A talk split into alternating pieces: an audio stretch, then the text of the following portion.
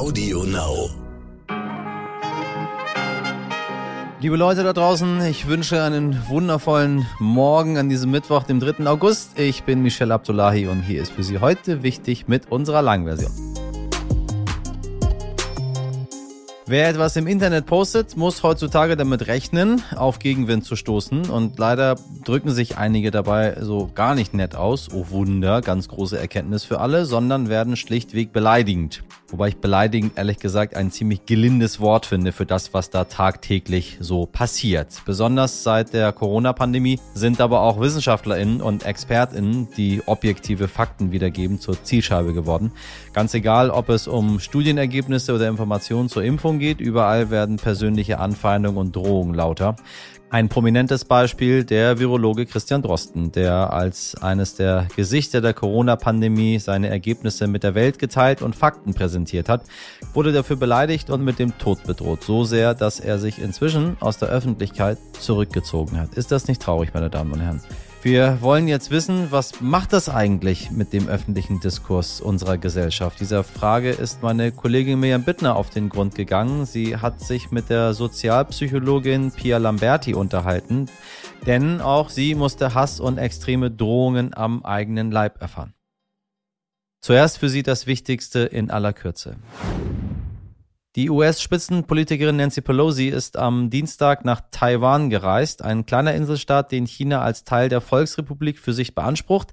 Das ist der ranghöchste USA-Besuch in Taiwan seit 25 Jahren, weil China offizielle Kontakte anderer Länder zu Taipei entschieden ablehnt, droht das Land jetzt mit Gegenmaßnahmen, ja sogar gezielten militärischen Aktionen und hat zum Beispiel schon Kampfjets starten lassen. Auch die Streitkräfte in Taiwan haben ihre Einsatzbereitschaft erhöht. Die Angst vor einer Eskalation wächst. Wir beobachten das natürlich und halten Sie, liebe Zuhörer, über die angespannte Lage auf dem Laufenden.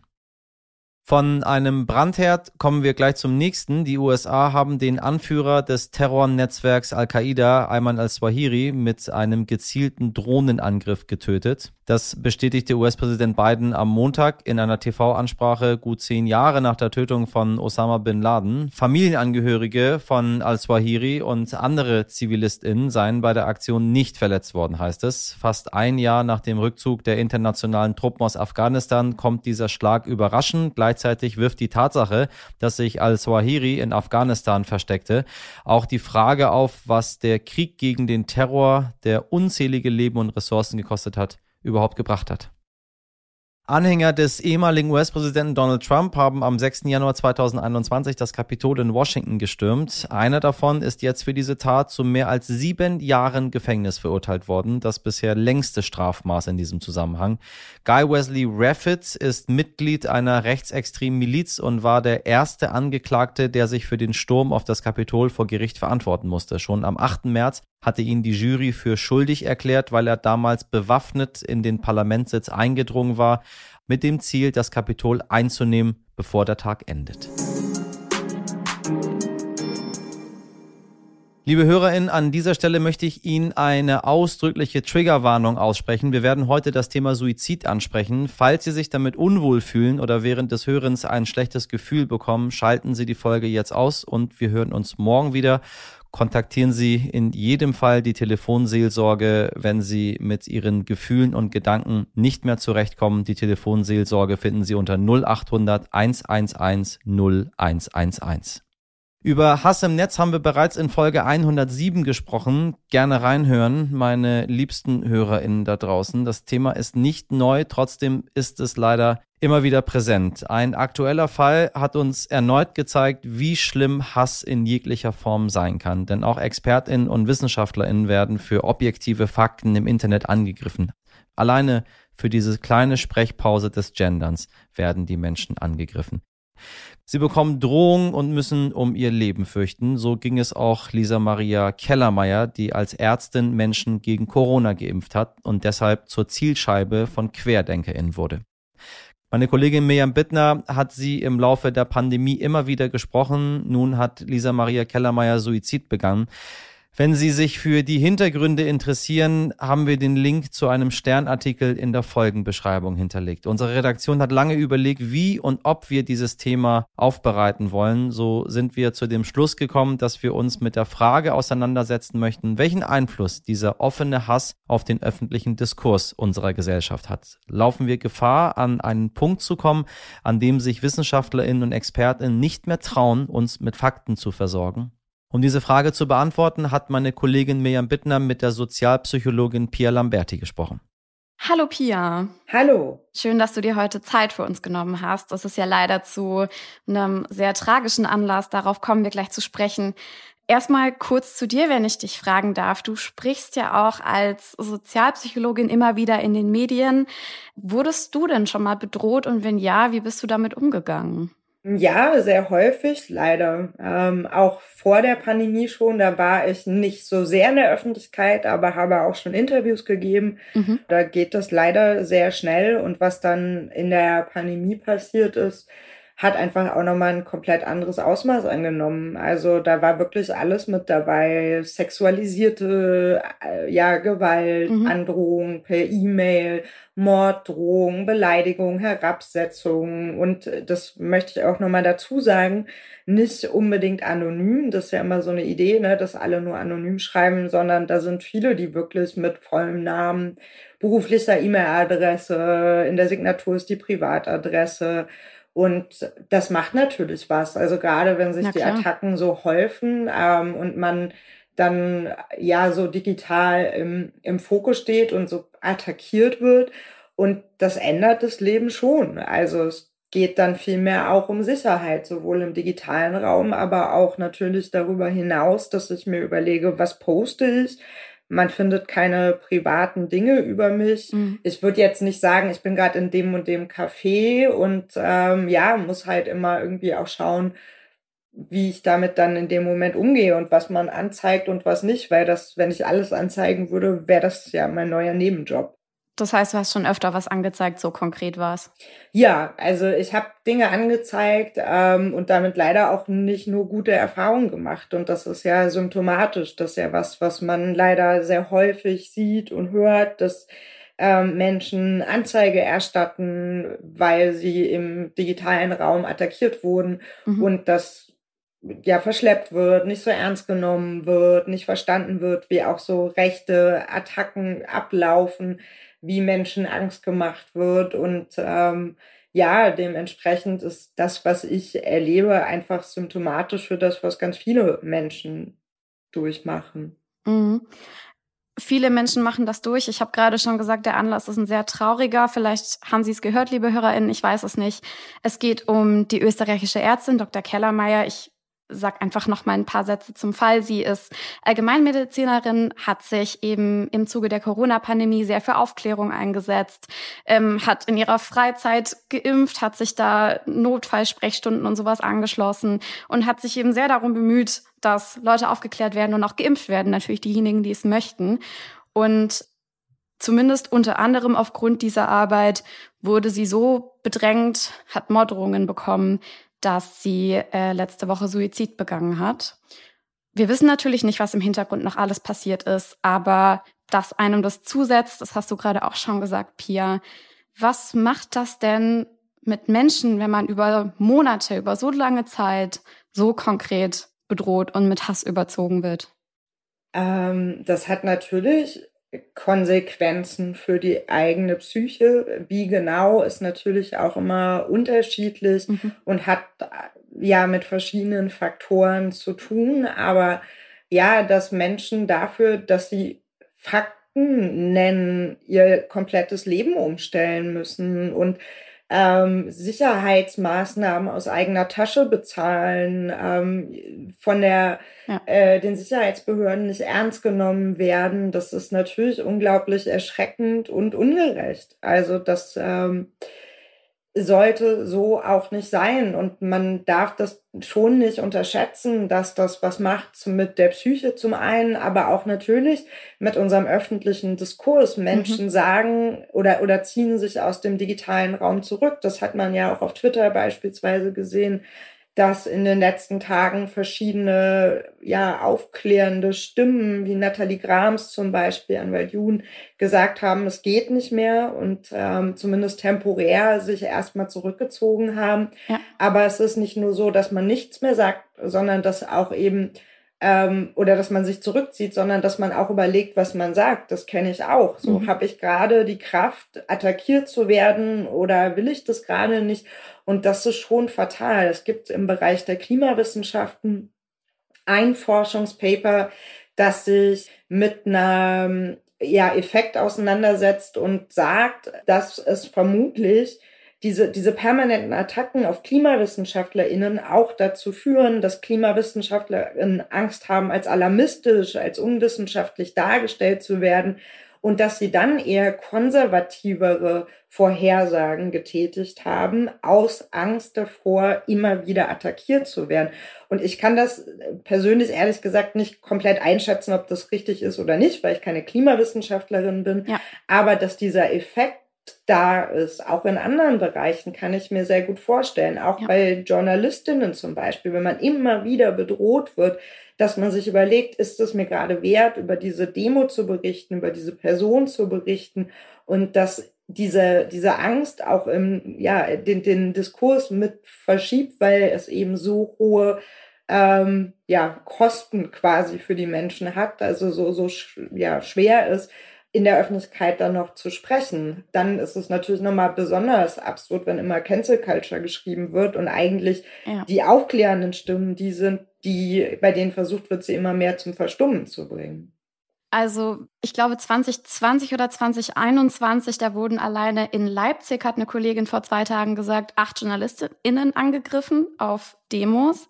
Ähm, jetzt, was die, was die Kosten betrifft, bei Dr. Kellermeier, ich habe über Monate immer wieder mit ihr gesprochen, zuletzt Anfang Juli, und sie hatte erzählt, dass sie 100.000 Euro aufgenommen hat, um diese privaten Sicherheitskosten zu bezahlen. Ne? Und ähm, das ist eine Person, die eigentlich erklären möchte, Sie haben es gerade schon gesagt, die Fakten eigentlich der Öffentlichkeit klar machen möchte. Und deswegen, ja, die Frage an dich, was, was macht das mit einer Gesellschaft, mit einem Diskurs, wenn sich diese Stimmen zurückziehen? Es ist natürlich fatal, wenn immer mehr Menschen Angst haben, sich öffentlich zu äußern. Also, ich meine, das sieht man ja auch schon.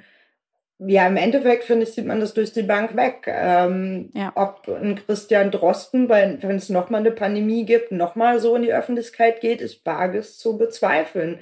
Er hat sich damals dafür entschieden, was ja auch glaube ich, ganz oft nicht verstanden wird, was für ihn ja wissenschaftlich nicht nur von Vorteil gewesen ist, weil er weniger Zeit hatte zu forschen, weniger Zeit hatte zu arbeiten an den Dingen, die ihm wichtig sind und er sich stattdessen entschieden hat, die Öffentlichkeit aufzuklären. Und das betrifft nicht nur ihn. Ich habe auch mit anderen, gerade mit NachwuchswissenschaftlerInnen gesprochen, die gesagt haben, ich weiß nicht, ob ich in die Öffentlichkeit gehen will, mir macht das Angst. Mhm. Ähm, ich weiß nicht, ob ich da stark genug für bin und das kann es ja nicht sein, dass man ja in Anführungsstrichen stark genug sein muss, um den Stand zu halten. Ich möchte doch auch, dass Menschen sprechen, die vielleicht nicht so viel Ellenbogen gerade haben. Ich möchte doch eine, eine Diversität an Stimmen in der Gesellschaft haben. Und ich finde Social Media, ne, man kann da ganz, ganz viel drüber schimpfen und auch vollkommen zu Recht, aber Menschen mit Marginalisierungserfahrung haben sich diesen Raum ja wirklich erkämpft mhm. und wurden viel sichtbarer, als es noch vor zehn Jahren war. Und ich habe Angst, dass wenn es so weitergeht, dass diese Stimmen wieder stiller werden und man das mhm. nicht schafft, Menschen so sehr darin zu unterstützen, dass sie noch öffentlich sprechen können. Und das ist jetzt schon lange bekannt, ähm, dass das so ist. Es ist eigentlich sollte es ja auch bekannt sein, dass die Pandemie die Lage nochmal deutlich verschärft hat in allen möglichen Berufsgruppen, analog wie digital. Aber ich habe das Gefühl, so richtig ernst genommen wird das immer noch nicht. Dann wird das alles irgendwie so vermengt. Dann sind das die besorgten Bürger und vielleicht haben die Leute ja Angst vor der Spritze. Und wie sieht es denn damit aus? Und dass man mal klar benennt, wie viel Gewalt und Verrohung da ist, das passiert einfach viel zu wenig. Inwiefern hat sich vor allem seit der Pandemie vielleicht, kannst du es klar benennen, inwiefern hat sich diese Debatte denn verändert? Ja, also ich würde sagen, die Gesellschaft hat immer dann ein Problem, auf ähm, solche Mobilisierungen zu reagieren, wenn die nicht aussehen wie so eine Klischee-Nazi-Demo, ne? so mit Springerstiefeln und so. Und sobald das irgendwie so ein bisschen bürgerlicher wirkt, was ja oft auch Strategie ist, dann fehl, fällt eine Abgrenzung total schwer und dann wird eben nicht verstanden, dass es gerade deswegen so gefährlich ist, weil man diese Abgrenzung eben nicht macht. Und so hat sich eben so eine gesellschaftliche Stimmung entwickelt, in der Menschen sich bemüßigt gefühlt haben, andere zu attackieren, ähm, weil auf die Maske hingewiesen wurde. Da gab es so viele Fälle. Die Zeit hat für 2021 über 200 Verletzte recherchiert. Und da gab es wirklich fürchterliche Geschichten von einer Mama, deren Kinderwagen umgetreten wurde im Kontext der Maske und mhm. wir haben mehrere Mordfälle. Es gab den Mord in Ida Oberstein. Es gab aber auch eine, einen Familienvater, der seine ganze Familie umgebracht hat, seine Frau und seine drei Kinder. Das ist alles in diesem Milieu und diese Verrohung, die man eben sieht, diese, diese Angriffe, die finde ich, haben sich schon noch mal sehr verschärft. Und das hat man eigentlich immer, wenn es zu so populistischen oder rechtsextremen Mobilisierungen kommt, dass man das überall sieht. Also es sehen ja auch Journalistinnen fernab von den Demos, wenn sie mit Menschen sprechen, dass sich die Lage zum Beispiel verschärft hat. Ja, ja. Das heißt, wenn wir versuchen, ein bisschen zu beziffern, woher das kommt, würdest du schon tendenziell sagen, es ist eher rechts. Ja, also wenn man zum Beispiel sich dieses Format der sogenannten Spaziergänge anguckt, das ist eine rechtsextreme Gruppierung, die hat sich das ausgedacht mit dem Ziel, es bürgerlich aussehen zu lassen, es nicht politisch aussehen zu lassen. Und dann hatte man die überall in Deutschland über Monate hinweg in jedem noch so kleinen Dorf. Und das ist eine rechtsextreme Bedrohung, die ist groß, die hat es geschafft, immer mehr überzuschwappen. Und ich glaube jetzt nicht, dass das im Herbst ruhiger wird. Und deswegen plädiere ich ja auch so dafür, dass man benennt, was da passiert. Wenn wir nämlich noch nicht mal benennen, was da passiert, wie wollen wir denn dann gute Lösungen im Umgang finden? Mhm. Wir wollen versuchen, noch ein bisschen konstruktiver aus diesem Gespräch rauszugehen. Was würdest du denn, denn raten? Was kann man tun? Sowohl wir natürlich auf Medienseite, da, da packe ich auch uns an die eigene Nase, als auch auf der anderen Seite natürlich draußen, wenn man, ich war am Wochenende in Berlin und ich bin an der Querdenker-Demo vorbeigelaufen und dachte so, äh, ihr habt im Moment keine Maßnahmen. Warum? Also, ähm, was kann man tun, Pia? Ja, weil es nie um die Maßnahmen ging. Ja. Äh, deswegen laufen sie auch, wenn es keine Maßnahmen gibt. Ja, ähm, ja also das finde ich einen total wichtigen Punkt. Auch wenn wir jetzt ne, über äh, das sprechen, was im Herbst kommt. Ich finde nicht, dass man allem so ausgeliefert ist, sondern man kann was tun. Mhm. Als einzelne Person kann man das tun, indem man Gegenrede leistet, da wo eben Menschenverachtung sichtbar ist, dass man aufklärt, dass man vielleicht auch die Menschen unterstützt, die aufklären und permanent attackiert werden. Das ist ja auch mal vielleicht nett, was zu sagen und das anzuerkennen, was Menschen da die ganze Zeit tun. Auch zu schauen, dass wenn man an Protesten teilnimmt im Herbst was ich erstmal, die Proteste sind ja was total wichtig, demokratisches, die mhm. können korrektiv sein. Natürlich, das wollen wir auch gar nicht kleinreden. Genau. Ich, nee, das finde ich auch immer nochmal wichtig zu sagen, weil ja Proteste der letzten zwei Jahre schon schwierig waren, möchte ich auch nochmal sagen, ne, das kann ein sehr, sehr wichtiges demokratisches Korrektiv sein. Ja. Wenn man sich an sowas beteiligt, dass man auch darauf hinwirkt, dass es eine echte Abgrenzung nach rechts gibt dass man dafür arbeitet, dass das eben ja auf einem demokratischen Boden passiert und nicht zum Träger von Menschenverachtung wird. Das sind so Möglichkeiten. Auf einer ja, politischen Ebene geht es, wie gesagt, darum, das Problem ernst zu nehmen, zu mhm. sehen, ähm, auch wie kann man jetzt Menschen und Initiativen unterstützen, die eben Interesse daran haben, an einem demokratischen Austausch dass eben auch nachjustiert wird, was die Sicherheitsbehörden angeht, was ähm, eben die Nachverfolgung von Straftaten im digitalen Raum angeht, ähm, dass eben hier auch nochmal die Social Media mehr in die Pflicht genommen werden, zu reagieren ähm, und so Hetze nicht so stehen zu lassen. Also ich glaube, die Liste ist relativ lang, aber ich würde trotzdem sagen, eigentlich gibt es ganz viel Expertise und Wissen in der Gesellschaft, was man machen kann. Man muss nur darauf hören. Und wenn vielleicht nicht jede oder jeder sich jetzt in einer Situation, in einer potenziell gefährlichen Situation im Alltag wiederfinden möchte, wenn man sich mit irgendwelchen Menschen anlegen wollen möchte oder so, dann ist vielleicht das Mindeste, was man tun kann, wenn man auf Social Media unterwegs ist, dass man vielleicht Beiträge meldet oder sowas. Dann muss man nicht direkt über seinen Schatten springen und jemanden persönlich konfrontieren oder so.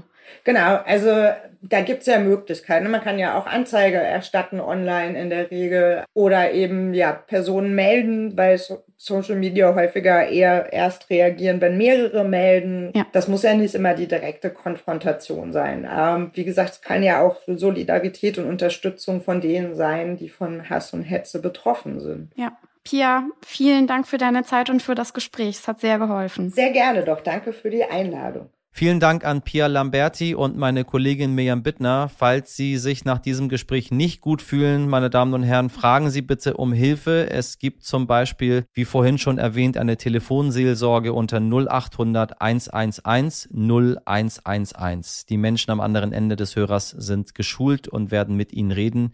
Die Nummer finden Sie auch noch einmal in der Folgenbeschreibung. Ohren auf. Wenn Sie, liebe HörerInnen, gerade auf einen Handwerker warten, dann wissen Sie, wie aktuell so die Lage auf dem Markt ist. Überall werden Menschen gesucht, die mit den Händen arbeiten können und einfach praktische Dinge machen, wie eine Badewanne einsetzen, Decken reparieren, Rohre austauschen und so weiter und so weiter. Tja, und weil Handwerksberufe für viele nicht mehr attraktiv sind, versucht eine Sanitärfirma aus der Nähe von Nürnberg nun ihre MitarbeiterInnen mit einem etwas anderen Arbeitszeitmodell bei Laune zu halten. Die Vier-Tage-Woche. Grüße gehen raus an Sigi Gabriel. Und in diesen vier Tagen arbeiten die Handwerker in 38 Stunden bei voller Bezahlung. Ab Donnerstagabend geht's dann ins Wochenende. Der Betrieb ist zufrieden, weil man in der Zeit das gleiche Arbeitspensum schafft wie in fünf Tagen und die MitarbeiterInnen brauchen nur noch an vier Tagen zur Arbeit zu pendeln, sparen Spritkosten und haben länger am Stück frei. Dieses Gegenmodell zur 42-Stunden-Woche von Herrn Gabriel aus der SPD findet auch die Bundesagentur für Arbeit gut, denn alles, was die Handwerksberufe attraktiver macht, ist dort gerne gesehen. Nur von anderen Betrieben gibt es Kritik. Sie haben Angst, dass ihre Fachkräfte nun auch auf eine Viertagewoche bestehen. Ja, ja, ja, ja, ja.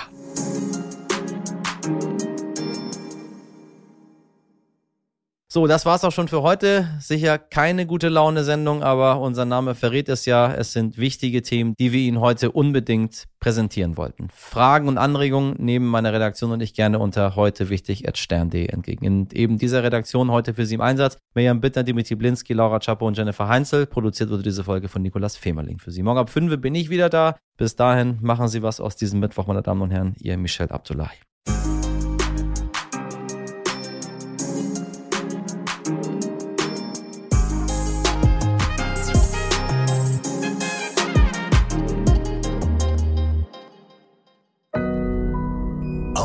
Now.